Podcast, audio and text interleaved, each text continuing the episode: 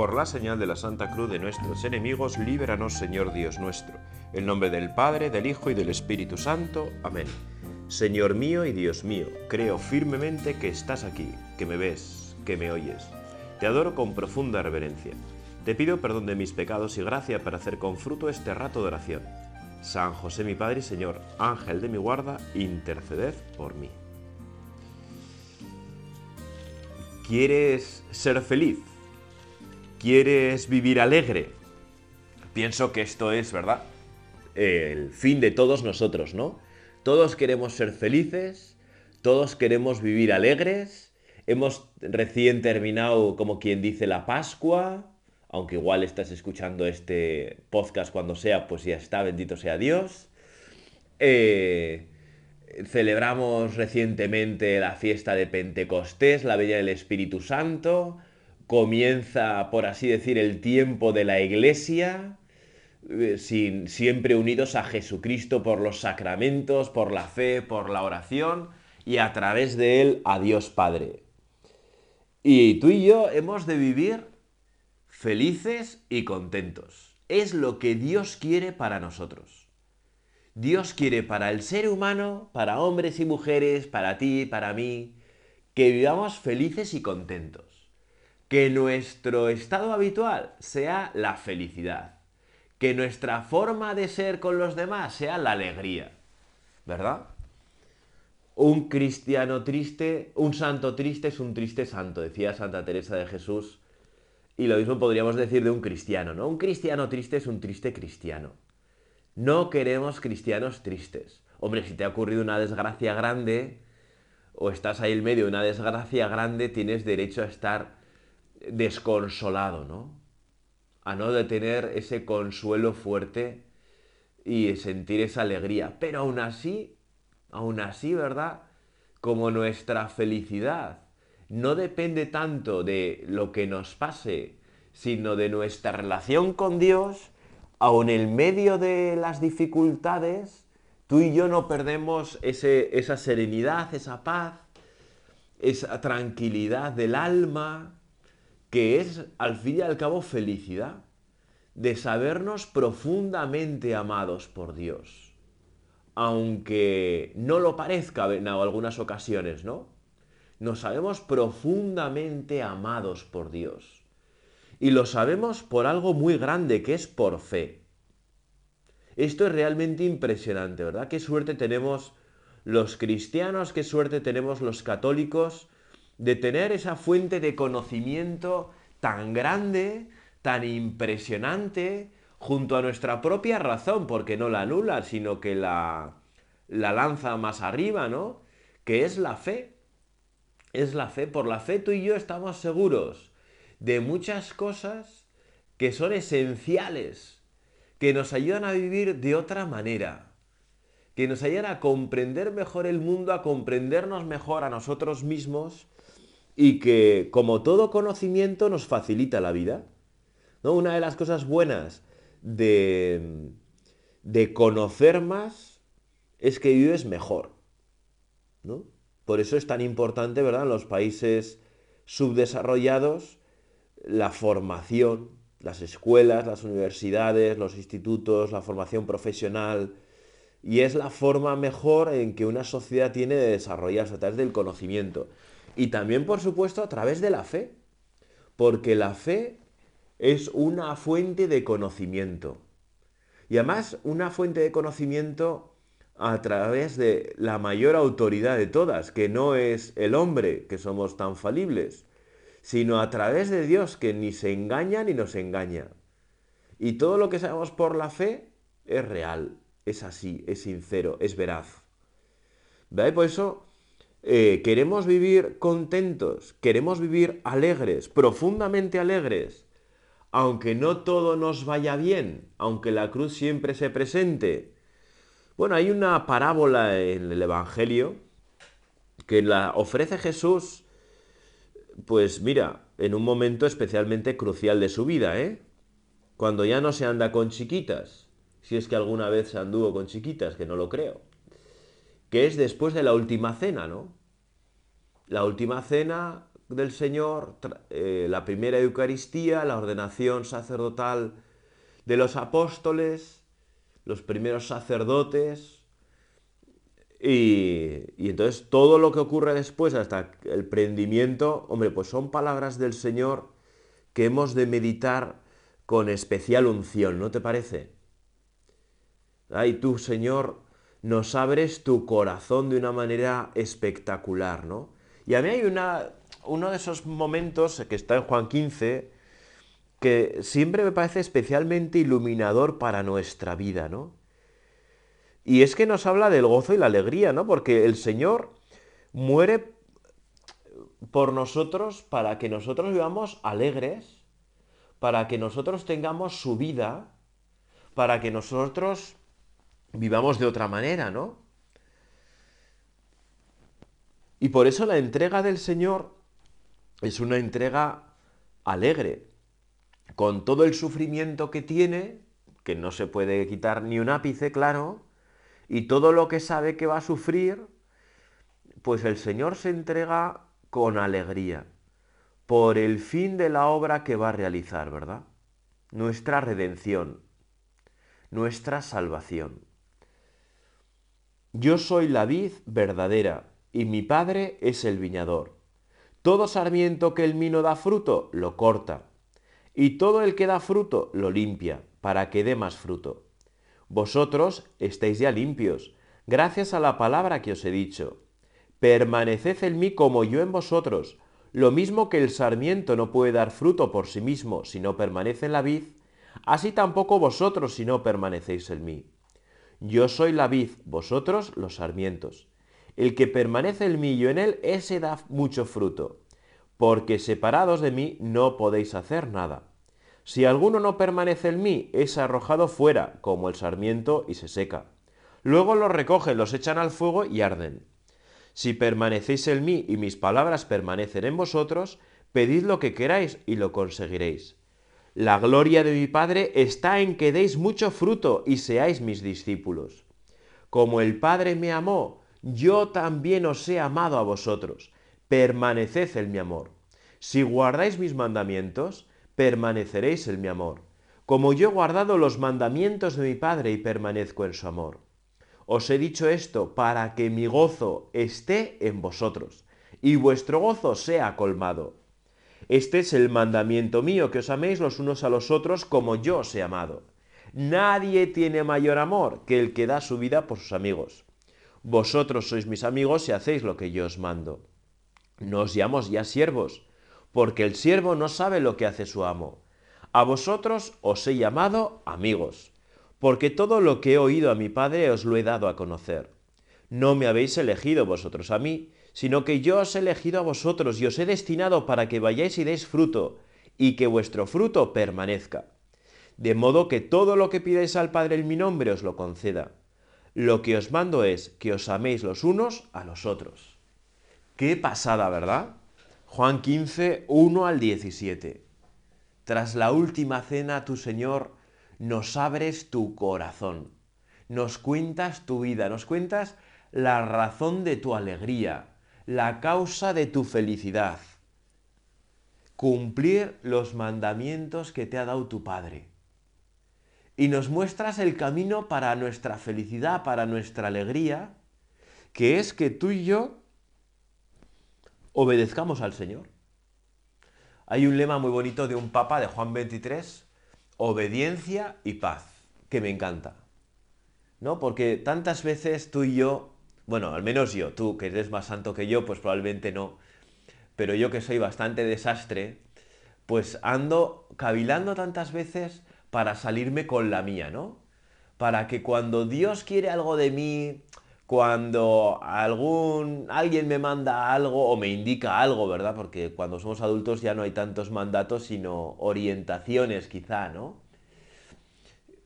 Bueno, pues a ver cómo me salgo con la mía, ¿no? Para, porque mi alegría está en hacer yo lo que me dé la gana con independencia de todo lo demás. Es un poco el engaño de nuestro siglo en el que pienso que todos caemos. Yo al menos te he de confesar, y tú Señor ya lo sabes, que caigo con frecuencia. Y claro, nuestra vida luego no tiene paz y nos quejamos. Es que somos así, ¿eh? Es que somos así de necios, qué barbaridad. Más vale que Dios ha escogido lo necio del mundo para eh, callar a lo sabio del mundo, ¿no? Más nos vale. Ese pasaje de San Pablo que es genial, ¿no? Dios ha escogido lo necio del mundo para hacer callar a lo sabio del mundo. Bueno, pues como has escogido a los necios, pues entonces ya sabes lo que tiene Señor, ¿verdad? Pero así se muestra tu fuerza, ¿no? Porque a través de los necios se ve con más fuerza que la obra es tuya, ¿no? Que la obra es tuya, porque, porque cuando dices, este cura es un desastre, ¿no? dices, pues si tú supieras lo de desastre que soy y solo ves lo de fuera, si me conocieras como me conozco por dentro, dirías cosas peores, ¿no? Y... Pero el Señor me ha llamado como el Señor te ha llamado a ti en tus circunstancias, ¿verdad? Y la fuerza de Dios se manifiesta en nuestra necedad, ¿no? Y si fuéramos seres brillantes, estupendos, tal cual, la gente podría pensar, oh, mira, este sacerdote, este laico, esta persona, este empresario, este, oh, es fantástico. Ah, en cuanto la gente nos conoce un poco de cerca, dice, pero si es un desastre, si es que, uff, ¿no? Qué pereza. Y así se ve que todo lo bueno que sale de nosotros, pues viene de ti, Señor. Y eso es algo hermoso. Y que tú y yo, pues no nos hemos de creer demasiado, ¿verdad? El otro día estaba rezando, me acuerdo ahora, de. con una. Estoy rezando últimamente un poco con San José María sobre la humildad, ¿no? Que es algo que, al menos a mí, siempre me viene bien, ¿no? Siempre me viene bien. Y leía un texto que la verdad es que me... Joder, de esos de... Creo que es de camino, pero no estoy seguro. Eh, tres textos que me ayudaron especialmente, ¿no? Y que igual a ti también te pueden ayudar. Eres polvo sucio y caído. Aunque el soplo del Espíritu Santo te levante sobre las cosas todas de la tierra y haga que brille como oro al reflejar en las alturas con tus miserias los rayos soberanos del sol de justicia. No olvides la pobreza de tu condición. Un instante de soberbia te volvería al suelo y dejarías de ser luz para ser lodo. Me encanta, ¿no? Porque es verdad que todo lo que brilla en nosotros es porque tú lo haces brillar en nosotros. Porque si fuera solo por mí, ay Señor, si soy un desastre, si es que si es que nada de nada. Si es que nada de nada. Por mucho que me crea yo a veces, nada de nada. Pero... ¿Tú me amas? Ahí está la razón de nuestra alegría, ¿eh? de nuestra felicidad.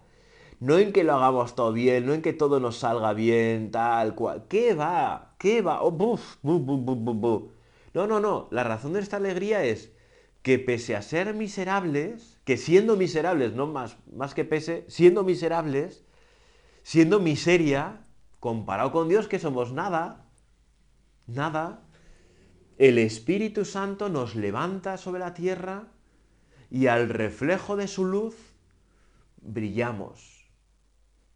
Pero es al reflejo de su luz.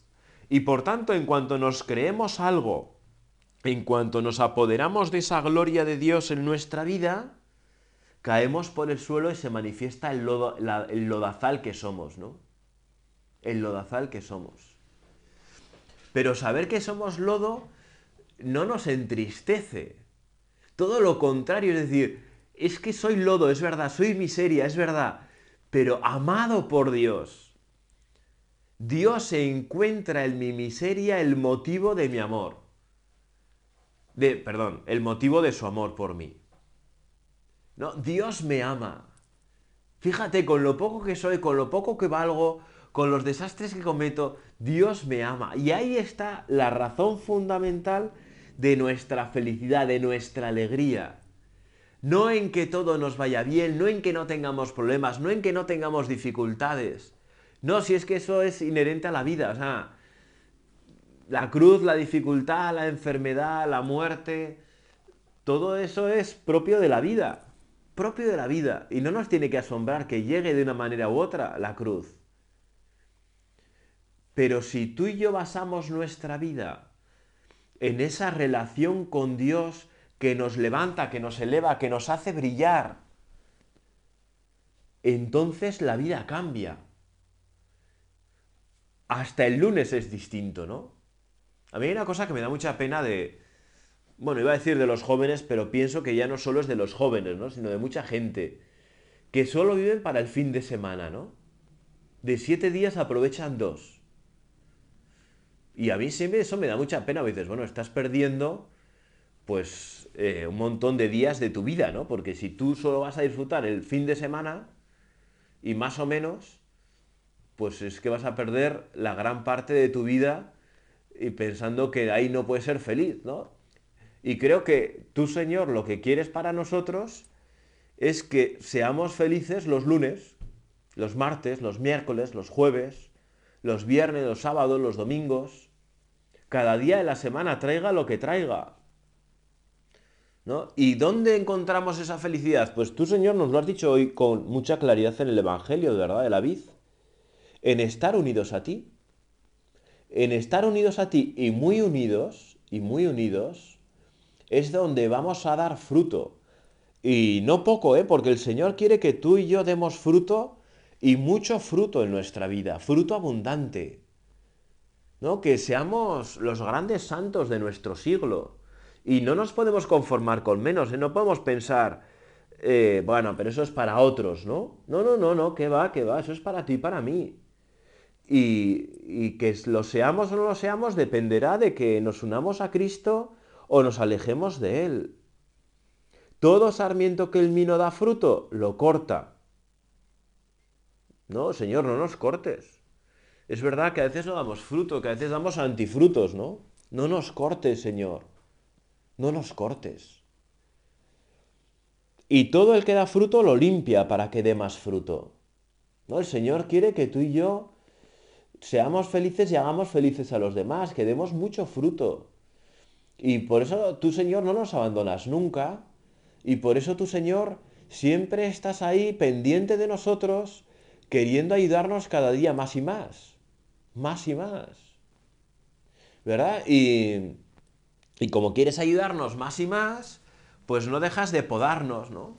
No dejas de podarnos. Y da igual la edad que tengas, igual me estás escuchando con 15 o igual tienes 80. Y te parece que tienes demasiadas pruebas en tu vida.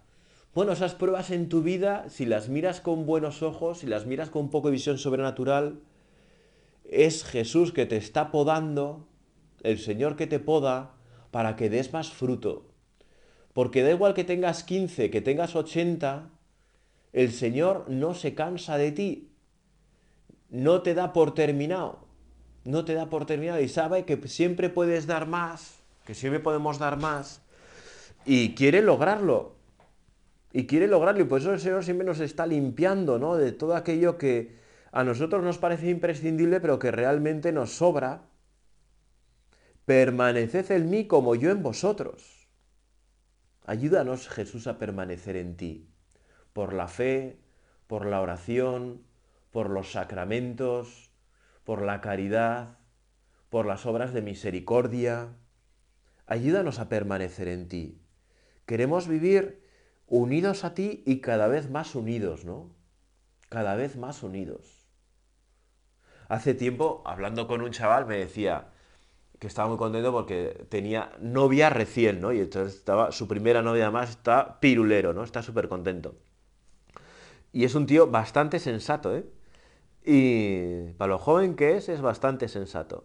Y me decía, me doy cuenta que no basta con ser novios, que cada vez tenemos que ser más novios. Y le dije, tal cual, te lo compro. Esa idea te la compro. Y lo mismo vale en nuestra relación con Jesús. ¿eh? Somos amigos de Jesús, es verdad. A vosotros los llamo siervos, a vosotros los llamo amigos. Somos de ese círculo de intimidad contigo, Jesús. Pero somos amigos, pero cada vez tenemos que ser más amigos de Jesús. Más amigos de Jesús. Nuestra amistad con Jesús tiene que crecer cada día, tiene que hacerse más fuerte. Y tú y yo tenemos que ver cómo cuidamos esa relación con Jesús, cómo cuidamos esa amistad con Jesús. Y para esto, pues nos viene muy bien pensar cómo cuidamos las relaciones con el resto de nuestros amigos, ¿verdad? Bueno, para tener amigos y tenerlos de verdad, hay que interesarse. hay que, hay que interesarse, hay que mojarse. En el buen sentido de la palabra hay que pringarse, ¿no? Y hay que estar con el amigo cuando te apetece a ti, cuando le apetece a él, cuando no te apetece y cuando te apetece, ¿no? En todo momento. Y a veces pues está súper a gusto con los amigos y a veces pues es un poco insulso todo y a veces parece que es mejor quedarse en casa jugando a la Play o viendo una película, pero siempre es mejor estar con los amigos. Lo mismo ocurre contigo, ¿verdad Jesús? Que a veces nos parece, va, he hecho oración y total no me ha dejado nada, ni en la cabeza, ni en el corazón, ni nada de nada, ¿no? Pero siempre es mejor hacer oración que no hacerla. Porque la oración no la hacemos porque nos deje ideas brillantes, porque nuestro corazón arda, porque... Oye, si hacemos la oración por eso somos un poco egoístas. La oración la hacemos porque queremos crecer en esa amistad contigo, Jesús. Queremos que seas nuestro amigo y que cada vez seas más amigo. Más amigo, ¿verdad? Queremos que seas nuestro amigo íntimo, ¿no? Con el cual eh, se está a veces sin hablar, ¿no? Con el amigo de verdad a veces está sin hablar y se está a gusto. Creo que una de las pruebas de amistad es poder ir un viaje largo en coche con un amigo y no estar en necesidad de estar todo el rato hablando, ¿no? Cuando uno tiene necesidad de estar todo el rato hablando sin silencio, pues a veces ahí no hay una amistad muy sincera, muy auténtica, ¿no? A mí ese rasgo del silencio en la amistad sí me parece algo hermoso. Poder estar juntos pensando de lo que se ha dicho, de lo que se ha hablado, tal, o estar a gusto juntos y ya está, ¿no? Y ya está. Pues lo mismo ocurre contigo, ¿verdad Jesús? Que la oración a veces es así profundamente afectiva, otras veces profundamente intelectual, fuego, luz, tal cual. Y otras veces es serena, otras veces es tranquila, otras veces simplemente estar. Y ese estar, como es estar con el amigo, contigo Jesús, pues merece la pena. Y así se fortalece la amistad, echando horas. ¿No? Echando horas.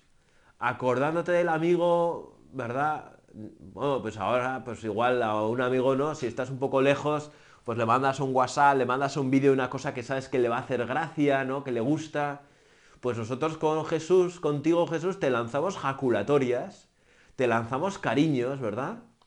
Sabemos las cosas que te hacen gracia además, Jesús, ¿verdad? Y te las comentamos durante el día y nos reímos juntos.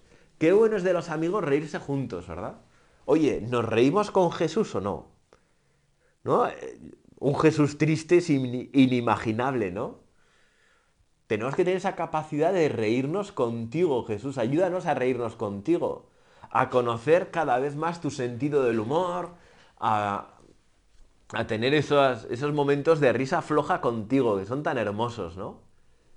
De saber sonreír al Señor, ¿no? Oye, ¿ya le sonríes al Señor? ¿O siempre estás con cara adusta, con cara seria, ¿no?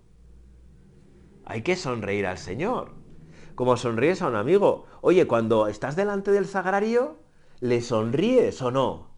¿O siempre estás como con cara intensa? Porque a un amigo cuando le saludas le sonríes, ¿no? Lo primero, bueno, espero que hagas así, vamos. Pues con Jesús, ¿verdad? Cuando estás ahí Jesús en el sagrario te sonreímos, te guiñamos un ojo porque eres cómplice de tantas veces, porque nos quieres, porque nos comprendes, porque eres el amigo que está ahí para sacarnos del atolladero, eres el amigo que está ahí también para dejarnos en el, en el pozo cuando sabes que nos conviene, ¿no?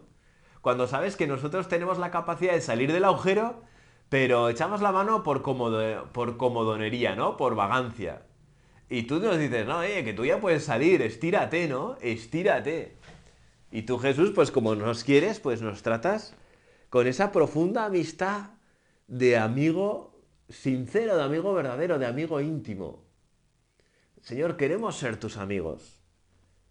Quiero ser tu amigo. Ayúdame a cuidar mi amistad contigo. Y quiero que lo que tú quieres, Señor, es que al final los amigos quieren lo mismo, ¿no? Con pequeñas variaciones, pero eh, quieren lo mismo. ¿Qué es lo que tú quieres, Señor?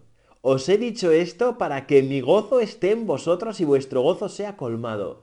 Tú, Señor, quieres nuestra alegría, nuestro gozo, ¿Nosotros qué queremos contigo? Tu gozo, tu alegría, queremos ser tu alegría. ¿Qué hace falta para ser la alegría del Señor? Pues como con cualquier amigo, ¿no? Vosotros sois mis amigos y hacéis lo que yo os mando. ¿No? Pues con un amigo, claro, o sea, un amigo siempre le dices lo que le fastidia, siempre haces lo que le fastidia, nunca haces lo que agrada, pues amigo no vas a ser. Pues contigo Jesús, ¿verdad? Pasa exactamente igual. Señor, ayúdanos a descubrir lo que tú nos mandas. Esas cosas grandes que lo sabemos, ¿verdad? Por los mandamientos, por tal, por cual, pero también las pequeñas cosas de nuestra vida concreta. ¿Cómo quieres, Señor, que yo cuide tu amistad contigo? ¿Cómo quieres? Y eso solo se puede saber hablando contigo, ¿verdad, Jesús? En ese rato de oración, en esa presencia de Dios continua a lo largo del día, ese ofrecerte nuestra vida, ese unirnos a ti, ese reírnos contigo, ese sufrir contigo, ese llorar contigo, ese vivir contigo, en definitiva, vivir contigo, ¿verdad? En esa amistad continua contigo. Bueno, Señor, pues eso es lo que queremos, ¿verdad? Porque es lo que tú quieres. Y ahí coincide, ¿no? Nuestro querer y el tuyo es la alegría, siempre. Y es bonito. Y es bonito darnos cuenta de esto, ¿no? Que Jesús no ha venido a amargarnos la vida, no ha venido a decirnos a todo que no, todo cru, todo dificultad, todo tal, no. También hay banquetes, también se camina sobre las aguas, hay de todo un poco, ¿no? Hay de todo un poco. No todo es pesar, no, pesadumbre, tal. Hombre, pues hay momentos así porque hay momentos en la vida. ¿verdad? Porque el mal entró en el mundo a causa del pecado. Claro. Y entonces, bueno, pues esos momentos los queremos vivir también contigo, pero no queremos ser cenizos. A veces los cristianos somos un poco cenizos, ¿no? Y todo es crudo, todo es dificultad, todo es mal, todo es llorar, todo es... No, hombre, no, que hay valle de lágrimas, pero también hay eh, montes de alegría, ¿no? Montes de gozo. Montes de gozo, claro que sí. ¿No? Y nuestra alegría, al fin y al cabo, fíjate, ¿eh? lo dice el Evangelio que te he comentado. No me habéis elegido vosotros a mí, sino que yo os he elegido a vosotros y os he destinado para que vayáis y deis fruto y que vuestro fruto permanezca. Al final, el motivo de nuestra alegría no se basa en que nosotros hayamos elegido esta forma de, esta forma de vivir, este, este tal, ¿no? No, no, se basa en que tú nos has elegido, en que tú nos has llamado.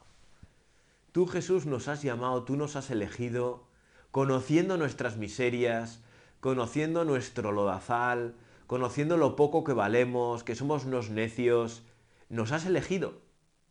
Y es ahí donde se tiene que fundamentar nuestra alegría, ¿eh? Cuando, cuando nos veamos especialmente miserables, que está muy bien, porque lo somos, vamos, no, no, no hay que quitar peso a eso. A continuación hay que pensar, oye, pero, joe, soy un miserable amado por Dios, ¿eh? Jesús, conociéndome como soy, me eliges y quieres ser mi amigo. ¡Qué fuerte! ¡Qué fuerte, ¿no? Y no me rechazas y... Joder, ¿cuántas veces te he fallado, ¿no? Y te he traicionado, te he negado, te he entregado. O sea, es que todo, ¿no? Todo lo que han hecho los apóstoles lo he hecho yo. He sido cobarde. Pero tú una y otra vez me eliges. Me eliges. Siempre me perdonas. Siempre me llamas, ¿no? Y eso es algo maravilloso que tú y yo nos tenemos que dar cuenta. Y ahí se basa nuestra alegría, no en que todo nos salga bien, no en que todo lo hagamos bien, sino en que Dios, Jesucristo, el Padre, el Espíritu Santo nos han elegido, nos han amado y ya está. Y, y es ahí donde tenemos y encontramos la fuerza de nuestra vida. No valiendo nada, el Señor nos ha elegido. Otro punto de los que te decía San José María dice, ¿tú soberbia de qué? ¿De qué? Pues eso, ¿no? ¿Yo soberbia de qué? Lo único que me puede enorgullecer de verdad es que tú, Señor, me has elegido y me has llamado y quieres que sea tu amigo. Te doy gracias, Dios mío, por los buenos propósitos, afectos e inspiraciones que me has comunicado en este rato de meditación. Te pido ayuda para ponerlos por obra. Madre mía Inmaculada, San José, mi Padre y Señor, Ángel de mi guarda, interceded por mí.